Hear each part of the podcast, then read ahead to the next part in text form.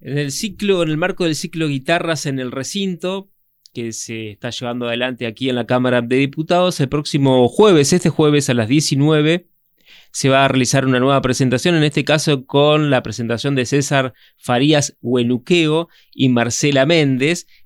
Marcela Méndez nos acompaña ahora en el estudio. ¿Cómo está Marcela? Hola, muy bien, buen día. Y también Nicolás Fáez de la Universidad Autónoma de Entre Ríos, que es el enlace con la Cámara para, esta, para este ciclo. ¿Qué tal? Muy buenos días. Bienvenido. Bueno, es la segunda oportunidad entonces en que las eh, cuerdas llegan al recinto de la Cámara de Diputados. En este caso viene Marcela Méndez. ¿Por qué no, nos haces una presentación de ella? Bueno, Marcela eh, toca el arpa. Sí.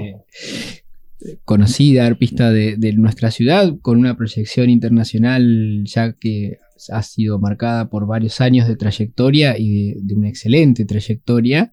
Docente en la Facultad de Humanidades, Artes y Ciencias Sociales de este instrumento. Y, bueno, merecedora de varios premios y, consagraciones que, nos ponen muy orgullosos como, como institución, ¿no? Contar con, con, este, con este capital humano no solo en lo artístico, sino también rescato eh, la calidad de su persona, que, nunca, que no es poco, además, ¿no? Eh, en el trato como colegas. Y, bueno, vamos a estar disfrutando de, su presencia junto a eh, César Farías Huanqueo, que es también guitarrista chileno, adoptado acá en Paraná, un querido amigo con una pujante carrera guitarrística, discípulo del maestro Eduardo Isaac. Eh, y bueno, y juntos van a conjugar un poco un repertorio que, tiene estas características, ¿no? La guitarra y el arpa. La guitarra y el arpa. ¿Por qué el arpa, Marcela? entonces es la misma pregunta. porque llama, llama, la atención porque no es bueno, lo más común, ¿no? No, o sea, acá en la región, por suerte, bueno, no es por suerte, es por mucho trabajo de las últimas décadas se ha desarrollado mucho el instrumento y puedo decir con mucho orgullo que tenemos arpistas locales preparados para ocupar cualquier cargo sinfónico que, que se, que se ofrezca o que se necesite, ¿no? Yo soy de Concepción del Uruguay y empecé a estudiar el arpa allí a los nueve años de la mano de mi maestra formadora, mi mentora y a quien debo todo lo que soy hoy porque fue ella la que me puso en este camino, que fue Elena Carfi.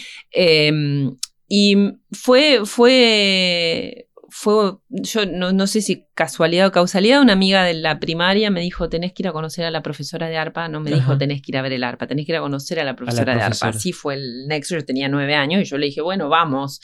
Y mm, la escuela de música de Concepción en esa época funcionaba en una casa que estaba enfrente al correo, una casa, al lado del correo, perdón, una casa muy antigua, ahí a media cuadra de la Plaza Ramírez. Em, era marzo, ya se vislumbraba el otoño, se subió, subí por unas escaleras de madera y ahí estaba el arpa y le entraba una luz, era mágico, ¿no? Era Narnia. Entré a esa sala y eh, era, era mágico todo y ahí estaba Elena. Y Elena era una mujer con una pasión extraordinaria, así que bueno, fue conocerla y entender que tenía que estar ahí. Y así empezó el arpa. Yo en realidad de pequeña, de mucho más pequeña, empecé a tocar el acordeón a piano. Sí. Pero pocos lo saben ahora por favor no lo comuniquen demasiado, eh, fue mi primer instrumento y cuando empecé a estudiar el arpa de a poquito fui dejando el acordeón a piano. Em, pero bueno, así fue mi vínculo con el arpa, fue realmente esas acciones que se tienen en las ciudades donde hay una gran visión. La Escuela de Música de Concepción del Uruguay surgió por el empuje de muchísima gente que venía trabajando por el desarrollo del arte musical en la ciudad y se plasmó en esa escuela que tuvo sus años de gloria cuando yo era estudiante eh, digo años de gloria porque fue un periodo, eh, dependía del municipio en ese entonces, y eh, recibíamos a todos los maestros de Buenos Aires, o sea, los, maestros que enseñaban en su momento en Capital Federal, enseñaban en nuestra escuela. Fue una época de mucho florecimiento, de muchas cosas muy hermosas, y bueno, yo tuve la fortuna de estar en ese momento ahí y me formé en esa escuela. ¿Y con el arpa se puede tocar cualquier género? Sí, como tocar, sí, existe hoy día, por ejemplo, una, una aproximación al arpa jazz, eh, se puede tocar música argentina, se puede tocar eh, música universal. La particularidad es que yo siempre, eh, a mí no me gustan los gauchos con mocasines, entonces... A ver cómo es, cómo es Claro, porque siempre se asocia el arpa con el arpa folclórico, la mal llamada arpa india o paraguaya, que es el arpa que todos dicen pájaro campana y recuerdos de Ipacaraí. ¿Sí? Yo no toco ese instrumento, yo toco un instrumento que tiene siete pedales, que, tiene, eh, que ingresa a la Orquesta Sinfónica a fines del siglo XIX. Entonces hay determinado repertorio que cuando uno intenta ponerlo en el arpa de pedales, pierde su belleza. Por ejemplo, pájaro campana en el arpa de pedales. Primero que es un instrumento con las cuerdas con mucha más distancia, las cuerdas mucho más tensas, entonces las velocidades que desarrollan los arpistas folclóricos son, wow, uno dice, ¿no?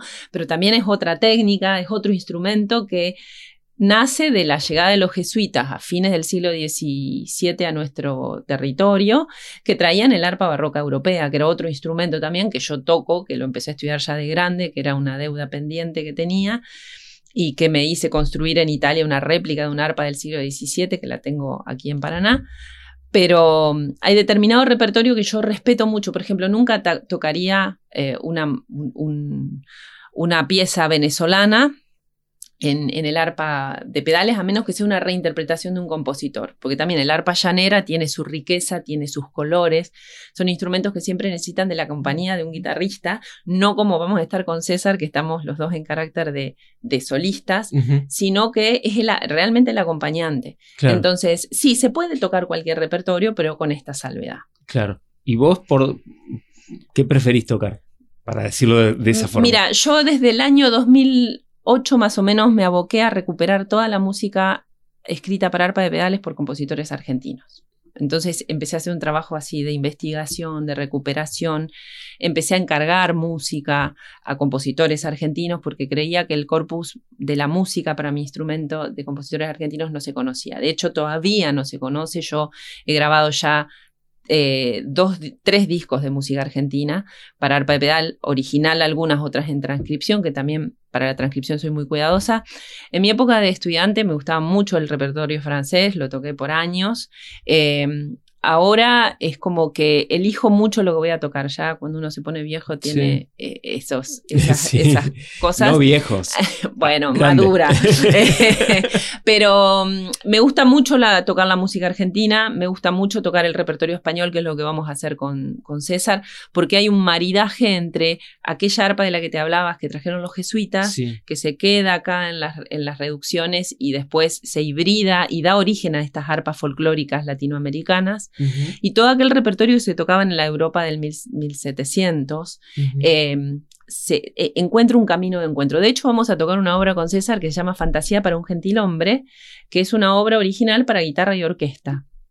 Que, eh, bueno, yo hace un tiempo fui a un archivo en el Royal College de Londres a fotografiar música, y entre la música de fotografía, fotografié esta pieza, porque a mí me interesaba conocer la versión de Nicanor Zabaleta. Nicanor Zabaleta fue uno de los más grandes arpistas que tuvo el siglo XX y que visitó nuestra ciudad en reiteradas oportunidades entre el año 48 y 56. Vino primero para Amigos de la Música y después estuvo para la Mariano Moreno.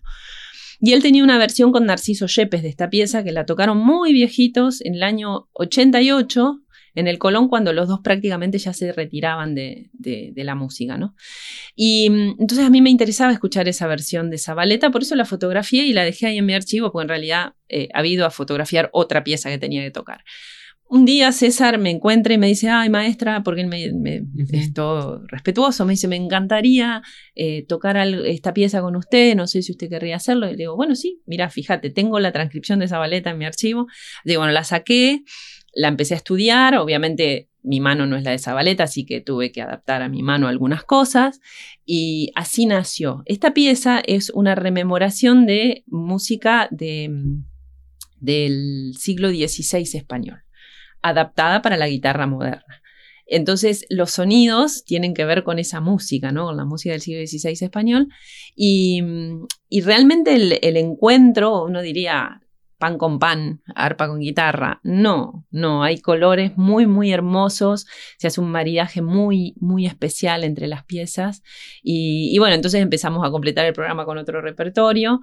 Este, yo de, de- de joven tocaba el fandango de Luigi Boccherini, que es un compositor italiano que estuvo en España, entonces tiene un fandango, entonces vamos a tocar esta pieza.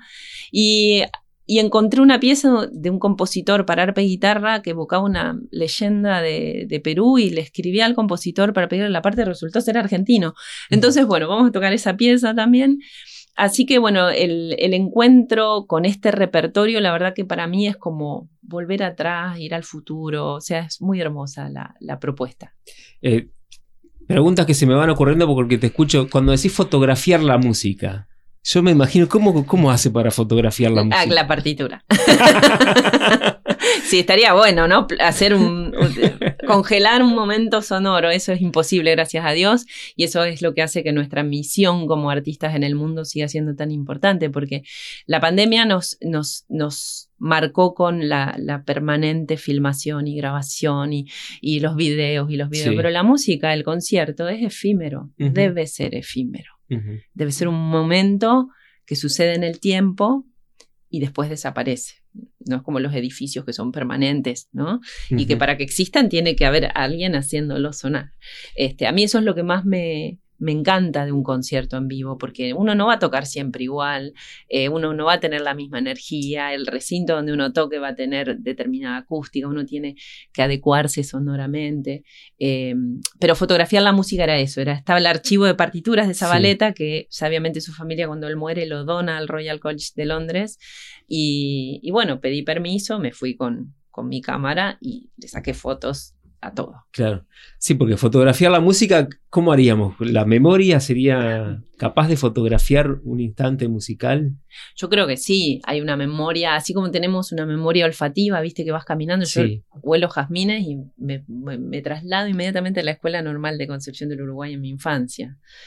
Eh, o el sabor de algo Sí. en particular que te recuerda a tu mamá o a tu abuela, ¿no? Sí. Y, y nosotros, eh, o sea, los músicos, particularmente cuando estamos estudiando una obra, no nos deja el sonar dentro de la cabeza, no nos deja en paz. Claro. O sea, suena de modo permanente. Y también para la gente, eh, cuando escucha una música que lo emociona o que lo tortura, como puede Sí. ser un jingle televisivo, que te sigue sonando y decís, basta, que pare esto, ¿no? Marolio. claro, pero yo creo que sí. Y las memorias de, de las voces, o sea, el sonido, para nosotros es una conexión emotiva. Eh, y la música, eh, como, como bálsamo sonoro, tiene esa capacidad de evocar, ¿no? Yo creo que eh, uno escucha, yo escucho algunas zambas que cantaba mi papá y a mí se me, me stringe el cuore, se me- Claro. porque me acuerdo de él Claro. cantando eso. O sea, mi papá no era músico ni mucho menos, pero son sonidos que, que tienen una, una fuerte memoria emocional. Sí. Creo que tenemos la posibilidad de escuchar algo de tu música que hemos traído, que han traído. ¿Escuchamos un ratito?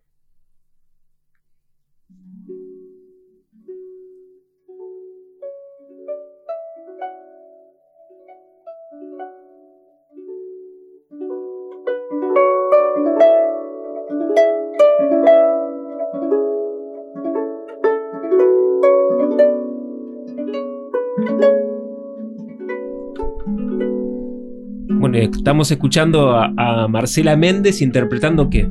Es un arreglo para arpa sola de una canción de Carlos Guastavino que se llama La Rosa y el Sauce, que es para voz aguda y piano. Y lo que yo soy una cantante frustrada, me transcribo canciones que amo y las toco en el arpa. Eh, después he tomado así la locura en mi último disco canto, o sea, ya se me fue la frustración, se ve un poco, pero nunca podría cantar La Rosa y el Sauce. Es para una voz mucho más preparada. Y es una pieza muy hermosa de Carlos Guastavino, un compositor eh, santafesino, que se inspira en una poesía en la cual una rosa está enamorada de un sauce y viene una niña coqueta y arranca la rosa y se la lleva y el sauce queda solo, desconsolado. ¿sí? Eh, música muy hermosa de este compositor prolífico, maravilloso que fue Carlos Guastavino. ¿Y esto lo vamos a poder escuchar el jueves o no? No, eso pueden ver el video de YouTube. Eso te iba a preguntar, ¿dónde podemos buscar tu música? Mi música está en todas las plataformas. eh, está en, en, ay, en Deezer, en en Spotify, en Apple, están en todas las plataformas. Y después tengo un canal de, de YouTube. Eh, en particular, este, este video, el de la Rosa del Sauce, es una elaboración, es una producción que hice con un cineasta santafesino que se llama Pedro Woods, que a mí me encanta su estética, entonces no es que estoy yo linealmente tocando, es como un clip. Y, la verdad que, es un trabajo muy hermoso que hice con Pedro y ahora está por salir otro, que es un chamamé de Antoñito Tarragorros, que se llama Monólogo del Río, que también lo, puse en el arpa y hicimos un clip. Pero ahí me encuentran, sí. ¿Y cómo, cómo te llevas con esta forma moderna de distribución de la música, de circulación de la música de las plataformas? No sé, lo, que más me, entristece un poquito es eh, la pérdida de calidad de las plataformas. O sea, no, no tiene nada que ver ni con escuchar en vivo, obviamente, ni con escuchar un CD en ¿Ah, un buen equipo, porque hay una compresión enorme de, de, la señal y se pierde muchísimo. Pero bueno, es la forma que estamos acostumbrados a, desgraciadamente, consumir música, porque la música no puede ser funcional o sea, podés ir a un dentista y te pueden poner una radio y puede estar sonando ahí música, pero la música debe ser escuchada y uno tiene que disponerse a escuchar. La gente cuando va al concierto se dispone a escuchar la música. Em, pero bueno, es una forma también de, que se, se, conozca. Eh, yo no, no, siento que la música que nosotros hacemos tenga que tener un grado de divulgación comercial como las tienen otros géneros. Eh, es un producto cultural, no, es, no es la manifestación de un momento social. Es música que va a trascendernos y que va a seguir existiendo, por suerte, cuando ya no existamos más. Eh, el CD justo hablábamos con, con, César cuando llegué, le digo, mira, yo te traje los discos, pero no sé si tienen dónde escucharlos, porque eso me pasa, por ahí regalo discos y me dicen, no tengo dónde escucharlos. Y también eso de que uno se acostumbra yo, yo, soy profesora de francés porque mi mamá no quería que sea músico. Entonces, hay una cosa que me quedó de, de, una materia llamada Historia de la Lengua que dice que en la, en la, evolución de los lenguajes existe algo que se llama la ley del menor esfuerzo. Entonces, el, el lenguaje se va como deteriorando porque la gente eh, habla peor, ¿no? Y, en estos tiempos, vaya si, si eso habrá sucedido, ¿no? Que viene ya de, largo, de larga data eso. Entonces nosotros nos habituamos a escuchar de una manera y pensamos que esa es la manera. Ahora está la moda del vinilo, ¿no? Eh, el vinilo es una forma maravillosa de escuchar, pero también es una moda, no es que va a permanecer. Eh, de todas maneras, bueno, yo cuando escucho música, no te voy a mentir, a veces pongo los videos de YouTube cuando estoy limpiando y, lo escucho, pero si yo tengo que disponerme a escuchar música, tengo todavía mi aparatito que lee los CDs, tengo una bandeja de vinilo, que eso es un lujo, cuando voy a hacer eso ya me dispongo de otra manera, sí, porque hay que tener cuidado al manipular el, objeto y todo. Lo que más resiento yo de que se hayan desaparecido los discos es que el disco en sí es un objeto hermoso, donde hay un libro donde alguien se tomó un trabajo enorme para narrar el contenido de ese, de ese libro. Y en el segundo disco que tiene ahí Nico mío, eh, yo lo vinculé a la fotografía. Hay un fotógrafo que me hizo fotos y yo armé el programa del disco en función de esas fotos. Eh, entonces, el que va a Spotify se pierde el 40% de, de, la experiencia. Exacto. Pero bueno, uno no puede ir en. El Apocalipsis dice no se puede ir en contra del signo de los tiempos. Eh, pero bueno, uno tiene que saber que siempre hay una forma eh, inmediata y hay otra forma que tiene que ser la forma de la escucha real de la música. Y eso es tan importante para, para el músico como para el que lo escucha. Dos preguntas que me quedaron picando. ¿Qué dijo tu mamá eh, que no le hiciste caso de ser profesora de francés? O, no, no soy profesora ah, de francés. O sea, mi mamá me de no seguir la música, de no... De, claro, mi, mamá era una persona muy, muy, muy especial. O sea, así como te decía eso, venía un día y te decía, anda a comprarte una computadora porque la necesitas en el año 90. Claro. O sea, en Concepción de Uruguay, ¿viste? yo iba y me compraba la computadora, le hacía caso. Pero era ese temor de decir, mi mamá decía, te puede pasar algo en las manos, ¿no? ¿Qué? Puede ser. De, nada, no me pasó nada y toco madera, que no me pase, pero me dijo que yo tenía que estudiar otra carrera y hice caso. En algunas cosas fui obediente, muy pocas, pero en eso fui obediente. Eh, me recibí, jamás di clases de francés, nunca, pero después gano una beca para irme a estudiar a Francia y gano esa beca en particular, que era una beca muy especial, porque tenía el profesor de francés. O sea, tenía Claro. ya todo el nivel de. Gracias a tu mamá. Gracias a mi mamá. Entonces las cosas pasan por algo siempre. Así que por eso sí, mamá tenía esos temores, este, esas preocupaciones, ¿no? Tan, tan, tan terrenales, porque uno, yo jamás me había puesto a pensar que me podía pasar algo en las manos, jamás podría ponerme a pensar en eso. Este, así que por eso fue lo de mamá. Y lo otro que me quedó picando, ¿nunca más volviste a tocar el acordeón? No, nunca más volví a tocar el acordeón. Toqué una vez en un festival de, los... Yo soy descendiente de suizos franceses, mis, mis- mis- mis- mis ancestros estaban, llegaron ahí a la zona de Colón eh, y fui a una de las fiestas de los valesanos a tocar unos valses valesanos, habré tenido 16, 17 años, y vendí mi acordeón. Y el otro día, hace poco, fui a tocar con mi sobrino que toca el bandoneón, hicimos un concierto en Colón y se me aproxima una señora bastante grande ya de edad y me dice, vos sabés que yo tengo tu acordeón. Y le digo, ¿vos compraste mi acordeón? Sí, todavía anda perfecto. Así que me encontré con quien está custodiando mi acordeón, pero no, nunca más volví a tocar. Bueno, falta que te reencuentres con tu acordeón de la infancia. Sí, no sé, es, un- es una sonoridad que, que ya no, no me enamora para yo producirla, ¿no? O sea, para yo soy muy obsesiva de la- del sonido y de la calidad del sonido que saco del instrumento y mm, el hecho de que haya empezado a estudiar el arpa barroca también me vinculó a un sonido mucho más introspectivo. Eh, entonces no sé si, si podría hacerlo porque es música más festiva, Sí. música que es más hacia afuera. Claro. Eh, no sé si en este momento de mi vida estaría como preparada para Mm. eso. Vos sabés Nico. que Mientras escuchaba a Marcela hace, hace un rato cuando decía que el concierto debe ser efímero. Sí.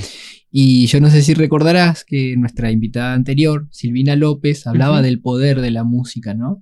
Sí. Eh, contarte y contarle a la audiencia que el jueves pasado, cuando, cuando se realizó el concierto, se produjo una magia muy especial que me hizo resonar esas palabras, porque me encontré una persona que había asistido, se ve que, que de la cámara, porque eh, relataba que había tenido una semana muy cargada de cosas, que venía súper revolucionada y, y que de, golpe y, claro. y porrazo, como quien dice, sus ánimos cambiaron, como que ella se, se- se volvía con otra cosa dentro y mencionó la palabra paz. Mira. Qué importante, ¿no? Digo, Sí. eh, todo esto que, que- que Marcela está, está, está diciendo y lo que han dicho nuestra, nuestra invitada anterior, eh, la oportunidad también y rescatar de- del recinto que tiene es, esa intimidad de poder disfrutar de, de, de la música de una manera especial. Marcela, ¿conoces el lugar donde vas a tocar? Sí, fui cuando se votó la ley de la orquesta, pues yo fui la solista de la orquesta muchos años, dejé en marzo del 2021. Eh, estuve allí eh, defendiendo y acompañando eso que ahora mis compañeros están en otra de, de- de- de sus gestas para Sí. mejorar las condiciones de trabajo. Pero también lo que decía Nico me hace pensar, ¿no? Un espacio donde normalmente puede haber mucha tensión, donde normalmente puede haber desencuentros, la música une. O sea, es un- se convierte de pronto en un lugar de encuentro. Y me hace acordar a Mafalda, que decía, yo cuando sea grande quiero ser traductora de las Naciones Unidas, entonces cuando uno le dice algo feo al otro, yo se lo traduzco lindo, ¿no? Sí. Pensar en que va a permanecer esa vibración que genera la música para, para que mejoren las decisiones de nuestros Sí. Va a quedar resonando. Sí. Va a quedar resonando en el recinto. ¿Alguna vez tocaste en un lugar que, que está hecho para sesionar una- en un parlamento? No. La no, primera vez. la Siempre hay una primera vez. Siempre hay una primera ¿Y cuál vez. es el lugar más raro en el que has tocado? Más raro. Mira, yo he tocado en lugares muy raros, pero este lugar para mí, el que te voy a mencionar, no es raro. Es un, es un lugar... No, no- no- tengo una, una cualidad para describirlo. Tocar en una terapia intensiva. Eh, toqué muchos, mucho tiempo en la terapia intensiva del San Roque. Y después, cuando mi mamá eh, tuvo un, un derrame cerebral, pedí permiso eh, y pude acompañarla los 17 días que estuvo ahí hasta que dejó el cuerpo eh, tocando con ella. Y luego de eso me pidieron que siguiera yendo. Fui por un tiempo, es una experiencia muy, muy fuerte para mí. O sea, Sí. estar ahí en medio de situaciones muy extremas, pero también me pasaba lo contrario, ¿no? Los enfermeros que hablaban de humanizar la terapia intensiva, eh, el, sentir que entraba y era un murmullo y cuando empezaba a tocar el arpa era el silencio. ¿No? Se escuchaban sí las alarmas, los pitidos, las urgencias de que se corre todo porque hay algo que resolver. Em, creo que la música tiene, lo que decía Silvina, ¿no? Tiene un poder eh, tan, tan, tan que nosotros ni siquiera somos capaces de medir en lo que puede transformar a una persona, a una sociedad, eh, que ese te podría decir que es el lugar, no sé si más raro, pero que a mí más me, me pegó convertirme en nadie, o sea, estar tocando y ser nadie, porque cuando uno toca en realidad está... Ah, claro. ¿No? Eh, ahí era realmente ir a, hacer una acción de servicio que en realidad la hacemos siempre. O sea, los músicos somos los intérpretes, los que estamos entre el compositor y el que lo escucha. O sea, somos nadie, porque el que queremos que vuelva a la vida es el compositor con la música. Eh, y después he tocado en todos lados. Yo creo que la música tiene, no tiene que sonar solo en los teatros. He tocado en, al aire libre, he tocado en bares, he tocado en iglesias, he tocado en todos lados. No, tengo, no tengo prurito para eso. ¿Y de los países en que has, que has tocado, cuál sería el que más exótico para nosotros? Eh, no sé, yo no, no fui a, no he tenido la oportunidad de viajar a, Oriente, que es una de, de, mis deudas pendientes, ¿no? pero siempre ha sido muy mágico para mí, siempre, hasta antes de la pandemia, en julio, siempre viajaba a tomar clases de arpa barroca eh, y los, los, cursos en los italianos no usan aire acondicionado, o sea que te estás derritiendo y, no pasa nada, o sea, te tenés que morir. Y el concurso, el, el, curso era en un castillo del siglo XV, entonces nos íbamos a las salas de abajo y ahí estaba refresquito, entonces es, esos lugares donde hay tanta historia, para mí son muy fuertes. más, yo voy al Palacio San José y para mí es claro. pensar todo lo que pasó ahí. Imagínate si vas a un lugar de hace 500 años. Entonces, siempre los lugares impregnados de historia para mí son lugares donde los espíritus pueden ser despertados.